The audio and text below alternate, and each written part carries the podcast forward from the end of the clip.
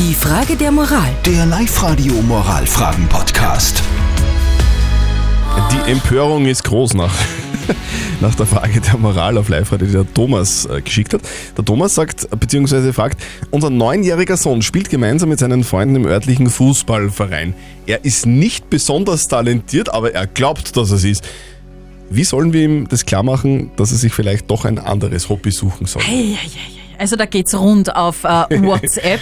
ähm, die Claudia schreibt, der Sohn muss selber draufkommen und dann überlegt er sich vielleicht selber ein anderes Hobby.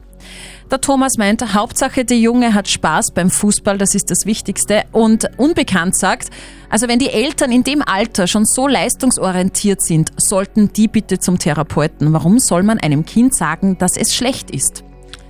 Also ich bin da ganz, äh, ganz auf eurer Seite. Ich würde das Kind spielen lassen. Solange es Spaß hat, ist doch wunderbar. Ja, aber andererseits, äh, wenn der Sohn dann vielleicht zu einem Hobby ein bisschen gedrängt wird, das er besser kann, dann macht ihm das vielleicht noch mehr Spaß.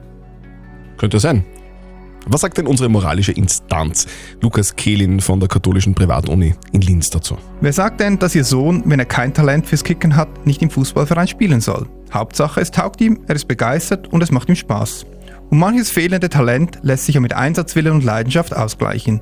Zudem geht es ja beim Fußball auch um Gemeinschaft und Freundschaft. Also lassen Sie Ihren Sohn Talent hin, Talent her, Fußball spielen. Gut, na gut.